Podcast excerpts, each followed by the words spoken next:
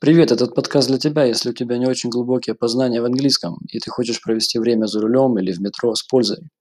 В любое время когда твое внимание свободно включай hands free и тренируй свои навыки аудирования